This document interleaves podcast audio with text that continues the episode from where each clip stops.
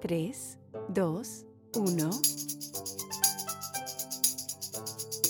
Bienvenidos al podcast Café y Seda, un espacio dedicado a analizar las relaciones entre China y Latinoamérica y donde compartimos con ustedes los acontecimientos más importantes que están moldeando esta relación.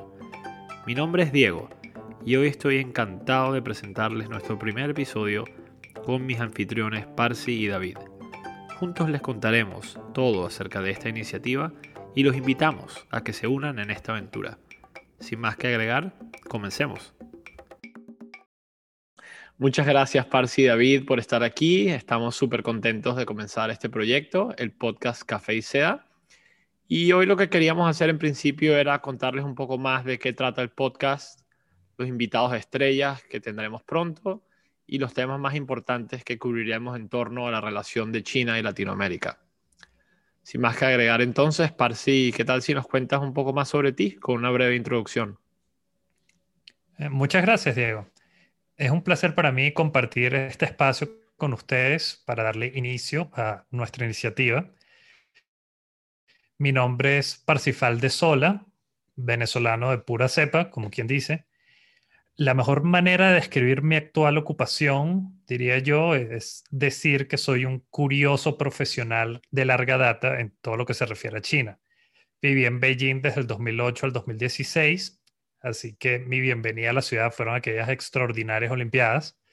Estudié tres años de mandarín en la Universidad de Lenguas y Cultura de Beijing para luego unirme a la agencia de noticias China Files, que para el momento era una de las pocas agencias de noticias establecidas dentro de China que se dedicaba a la producción de contenido en español acerca del país.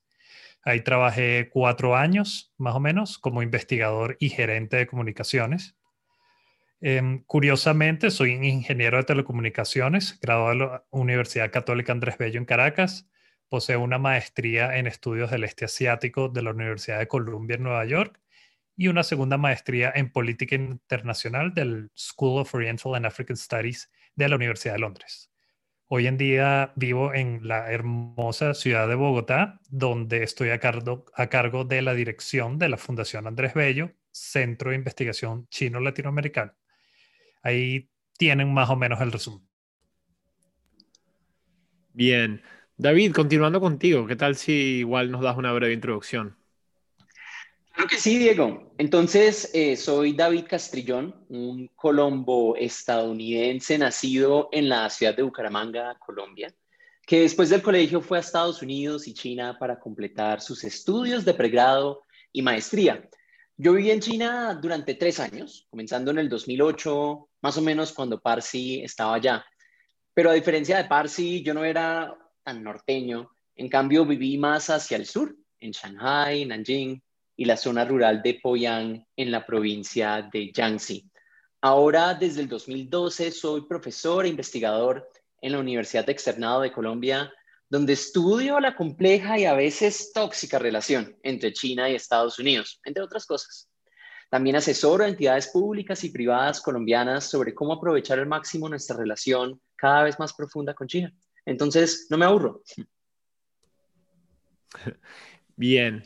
Y bueno, para concluir les cuento un poco más sobre mí. Eh, mi nombre es Diego, crecí en Caracas, Venezuela también. Tuve la oportunidad de vivir en China tres años, desde el 2006 al 2009. Y igualmente desde entonces nunca he dejado de seguir la política y economía de ese país.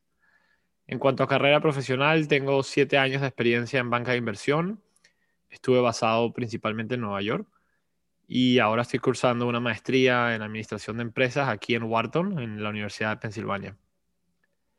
si antes de conversar un poco más sobre el podcast, pensé que quizás valdría la pena nos comentaras un poco sobre la Fundación Andrés Bello, que a fin de cuentas es la organización cabecera a la cual pertenece este proyecto también. Cuéntanos un poco el origen de la organización, cuál es el propósito, etcétera. Claro que sí, Diego. Eh, bueno, el Centro de Investigación Chino-Latinoamericano de la Fundación Andrés Bello es una ONG basada en Bogotá, donde nos dedicamos a la cobertura y el estudio de la relación entre China y los países de nuestra querida y bastante caótica región, América Latina y el Caribe.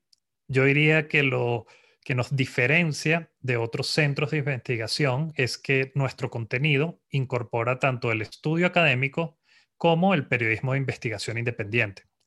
Este enfoque nos permite ofrecer un análisis de mayor profundidad, ya que contamos con la experiencia de campo de periodistas de investigación, quienes ven cómo se manifiesta la relación sino-latinoamericana en primera plana, con el estudio más teórico que se da en las aulas de las universidades de la región.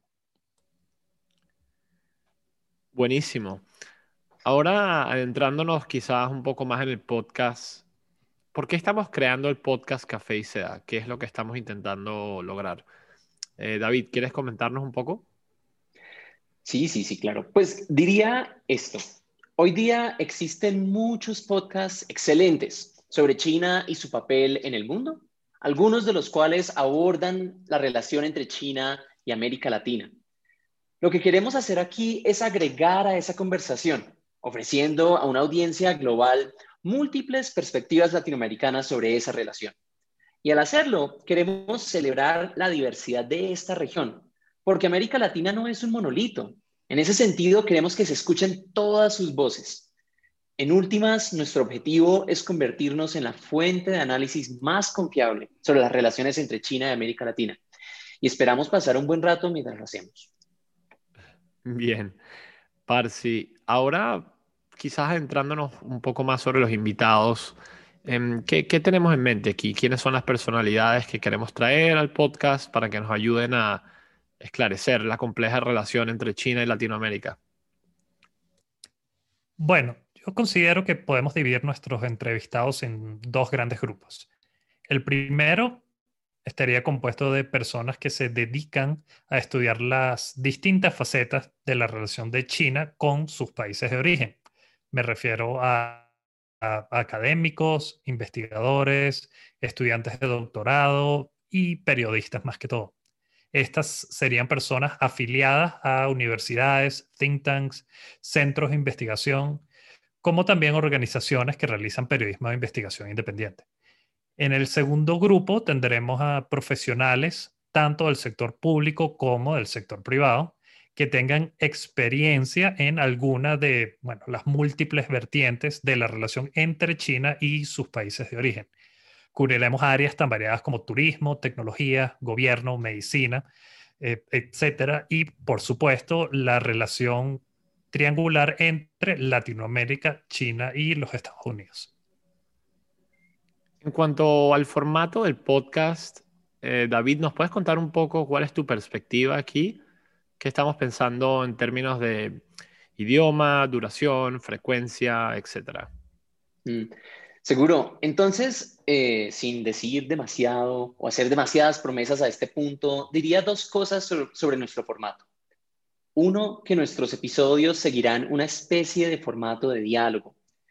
Me decía Parsi, queremos tener un invitado o invitada a cada episodio y verdaderamente discutir temas de interés a profundidad con ellos. Nos interesa entonces la sustancia, y dos, vamos a alternar entre episodios en inglés y en español. Lo estamos haciendo para llegar a la audiencia más amplia posible. Hay otras cosas en proceso, pero no, revelaré más por ahora. Bien. Antes de dejarlos, queríamos compartirles un adelanto de, de todo lo que viene. Próximamente estaremos cubriendo la creciente influencia de China en la región, la naturaleza y evolución de la presencia e inversiones chinas en Latinoamérica, también, por supuesto, la llamada diplomacia de las vacunas y cómo eso ha afectado la imagen de China ante diferentes gobiernos y poblaciones de la región. Y finalmente, los objetivos geopolíticos de China en los años venideros. Así que, sin más que agregar por ahora, muchas gracias por escucharnos y nos vemos pronto en el próximo episodio. Por último, no se olviden seguirnos en las redes sociales del podcast Café y Seda. Nos pueden encontrar en Facebook, LinkedIn, o Twitter, siguiendo nuestra dirección arroba FABChinaLatam o en nuestra página web fundacionandresbello.org. Gracias a todos.